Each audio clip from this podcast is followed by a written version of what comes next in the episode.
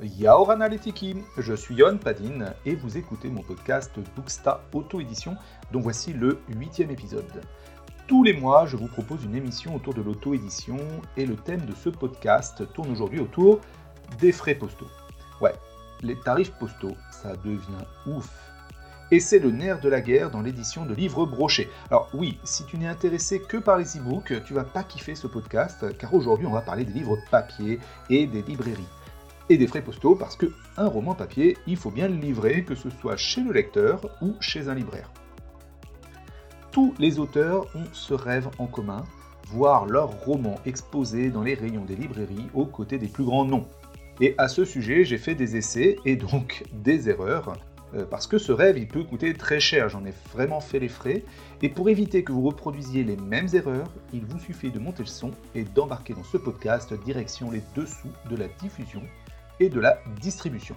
C'est tout l'objet de ces émissions, partager mon expérience d'écrivain avec ses réussites et ses déboires. Et oui, je suis auteur et éditeur, et je viens d'ailleurs de sortir mon sixième roman, un thriller psychologique baptisé Instakill, et je prépare activement le deuxième tome de ma saga de Tiki Fantasy, Varumuto.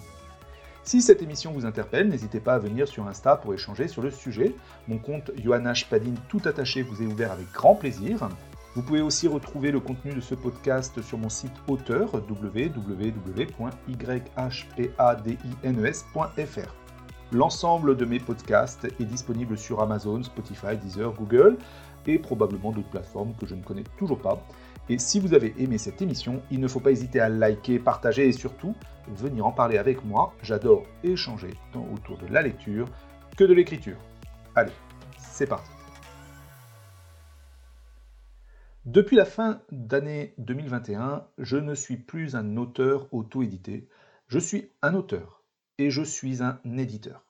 Et ce n'est pas tout, je suis aussi un diffuseur. La petite nouveauté 2022, c'est que je ne suis plus distributeur, j'ai décidé de déléguer la distribution à une entreprise spécialisée et c'est opérationnel depuis le mois de janvier, ce qui fait que désormais Instakill est commandable facilement dans toutes les librairies de France, de Belgique, de Suisse, mais aussi des dom et ça sans me ruiner, et je vais vous expliquer pourquoi et comment. Alors j'en sens certains qui sont déjà perdus avec tous ces termes de la filière du livre. Pas de panique, le but de ce podcast, c'est justement de lever le voile sur les dessous complexes des métiers du livre. Et je vous rassure, euh, tout ça ne changera rien à ma production littéraire. En vrai, je suis désormais référencé dans toutes les librairies physiques et en ligne. Tout ça parce que j'ai arrêté de me présenter comme auteur auto-édité, mais que désormais, je m'assume en tant qu'éditeur, même si je ne publie que mes propres ouvrages. La nuance reste extrêmement importante. Franchement, c'était toute une aventure administrative et, pas des plus passionnantes. Hein. Vous voulez quand même connaître les dessous de la distribution et de la diffusion en librairie? Eh bien, il vous suffit d'écouter ce qui suit. Déjà, un premier point de taille pour toute démarche de distribution c'est le fameux ISBN, obligatoire pour tous les livres papier, mais pas pour les e-books. Pour respecter la loi française, tout livre imprimé et publié, j'ouvre les guillemets, hors du cercle familial ou d'amis, fermez les guillemets, doit faire l'objet d'un dépôt légal auprès de la BNF, la Bibliothèque nationale de France. Très franchement, il vous suffit d'aller sur leur site bnf.fr, euh, tout y est parfaitement expliqué, c'est pas très compliqué. Et pour pouvoir procéder à ce dépôt légal, il vous faut un ISBN. En tant qu'éditeur, et l'auteur auto-édité est un éditeur, tu as deux possibilités. Si tu es auteur auto-édité, il y a de grandes chances que tu travailles déjà avec Amazon, auquel cas Amazon peut te fournir gratuitement un ISBN. C'est ce que je faisais depuis 2019. Ou alors tu peux contacter l'AFNIL, A-F-N-I-L, et demander une liste d'ISBN pour tes futurs ouvrages. Là, c'est payant, c'est pas excessif, bon quand même. Et puis, bah, il faut patienter quelques semaines. Bon, Amazon, c'est un GAFAM, et avec les GAFAM, on le sait, mais on se fait toujours avoir. Si c'est gratuit, c'est toi le produit. Certes, l'ISBN d'Amazon est gratuit, mais il faut bien comprendre ce que c'est que cet ISBN. C'est une numérotation sur 13 chiffres, la norme internationale des codes barres, qui permet d'identifier une zone linguistique, un éditeur et un ouvrage de cet éditeur. Donc, quand tu prends un ISBN Amazon, tu travailles sous la marque éditoriale d'Amazon et pas la tienne. Tu es donc à 100% un auteur auto-édité, mais tu n'es pas éditeur du point de vue des acteurs de la filière française. Du coup, quand j'ai voulu m'inscrire sur Dilicom, c'est la société qui permet de faciliter les échanges et le partage de données entre les acteurs du secteur du livre grâce à une infrastructure mutualisée, Dilicom, c'est vraiment la première étape pour pouvoir intégrer les catalogues des libraires. Eh bien, il a fallu communiquer la racine ISBN qui correspondait à ma maison d'édition. Autant dire qu'en fournissant un ISBN Amazon, on m'a gentiment envoyé paître. Donc, un ISBN gratuit Amazon signifie que tu n'es pas considéré comme un vrai éditeur. Tu te bloques au final grandement l'accès aux librairies et ça, c'est moche. Pour Instakill, j'ai donc rétropédalé au moment où je n'avais que deux commentaires sur le roman. J'ai dépublié le roman avec ISBN Amazon et j'ai recréé un nouvel article sur Amazon avec l'ISBN de ma maison d'édition. Et ça, ça pose pas de souci chez Amazon. Alors, plus exactement, un ISBN de ma marque éditoriale, YHP Édition. Et je remercie d'ailleurs chaleureusement Héloïse et Gaël qui ont été adorables et qui ont remis leurs commentaires sur la nouvelle référence. C'était ma première erreur sur le sujet, alors ne la refaites pas. Hein. Commandez bien des ISBN à la FNIL et n'utilisez pas l'ISBN gratuit d'Amazon. Voilà, ça c'est dit. Attention, petite parenthèse, Dilicom, c'est une plateforme professionnelle qui permet de créer des échanges entre les acteurs du livre. Et donc, entre les lignes, cela signifie qu'il peut y avoir des échanges commerciaux. Et ils font donc fournir un numéro de SIRET, c'est-à-dire disposer d'une structure juridique pour signer le contrat. Donc il faut anticiper, lors de votre demande d'ISBN à la FNIL, il faut faire celle-ci à travers la structure juridique qui va accueillir votre activité d'édition. Cela étant fait, je suis devenu pleinement éditeur et j'ai enfin pu procéder à mon enregistrement sur Didicom. Et j'ai démarré l'aventure en tant qu'éditeur auto-diffusé et auto-distribué. Je me suis même fait référencer à la FNAC. Toutes les librairies pouvaient enfin me trouver j'étais référencé. Super Oui, car tout lecteur pouvait commander Instakill en librairie, mais en fait non, car le simple référencement est totalement insuffisant. Le nerf de la guerre de la vente de romans en librairie, c'est la diffusion et surtout la distribution. Ce sont deux métiers liés et pourtant très différents. Alors c'est quoi la diffusion dans l'édition? Eh bien c'est un métier de commercial qui consiste à placer les romans en librairie, entend donc convaincre le libraire de mettre tel roman dans tel rayon. Le diffuseur va argumenter auprès des libraires pour qu'ils acceptent de mettre un roman en rayon et en tant qu'autodiffuseur, bah le commercial, c'est moi.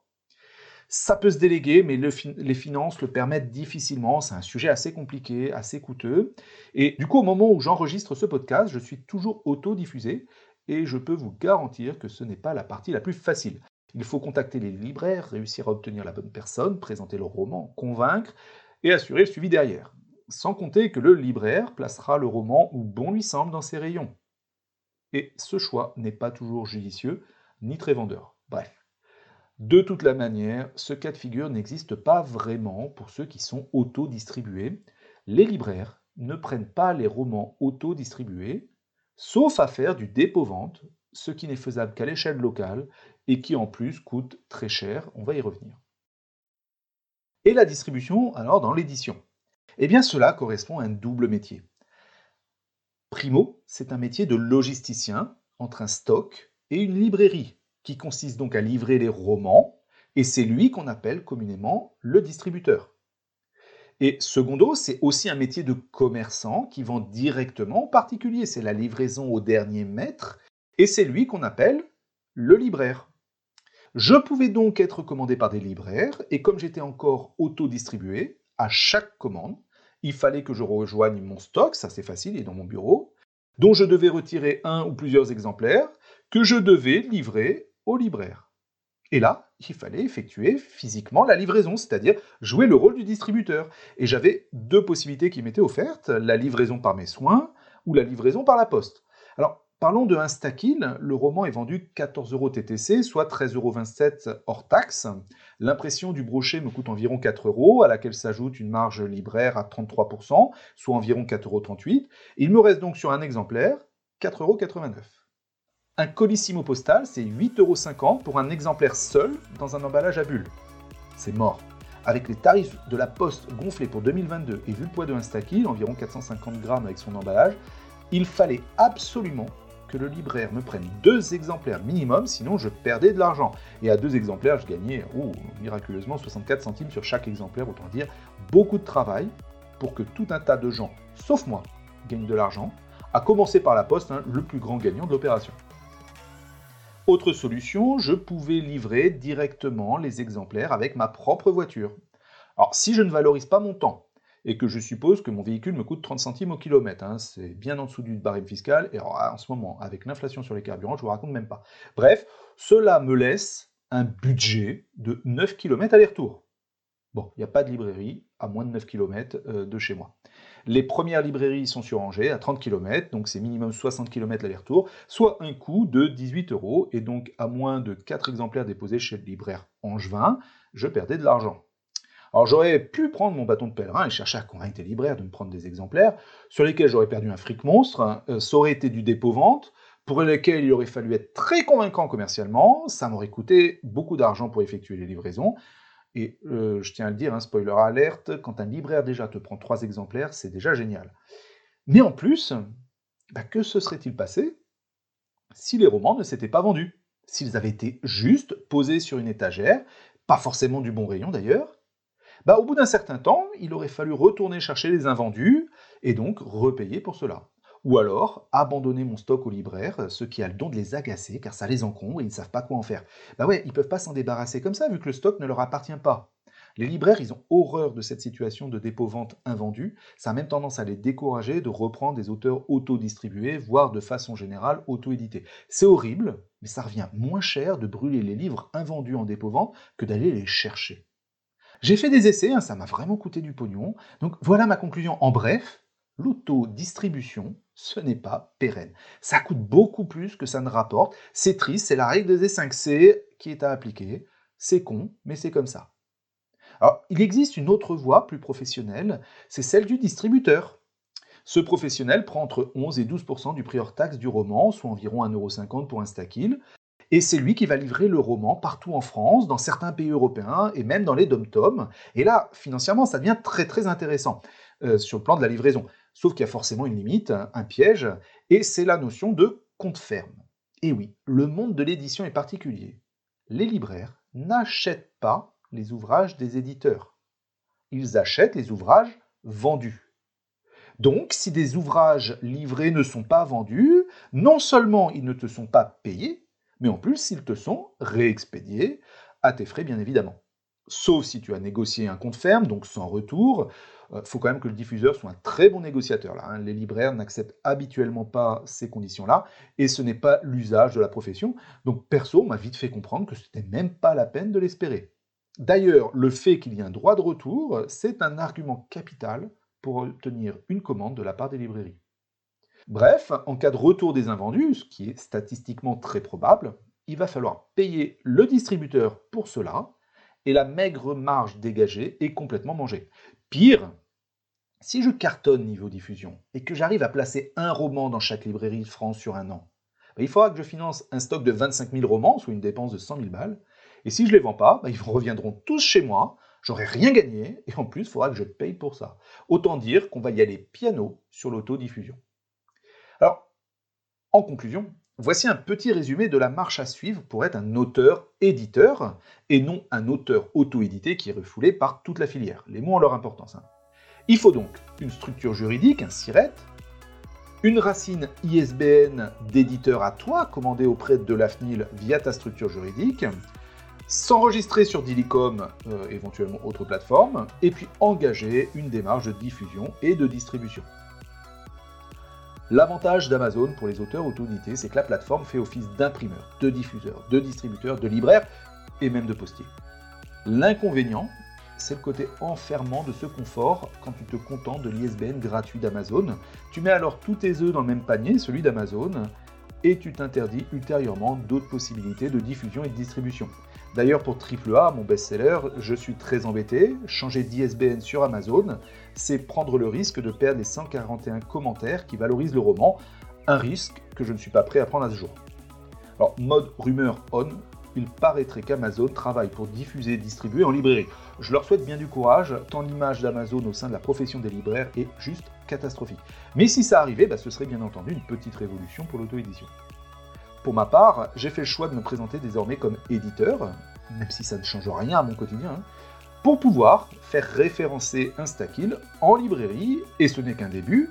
Peu à peu, ce roman est disponible dans les rayons des libraires, que je mettrai euh, en avant sur mon compte Insta pour leur remercier de leur confiance.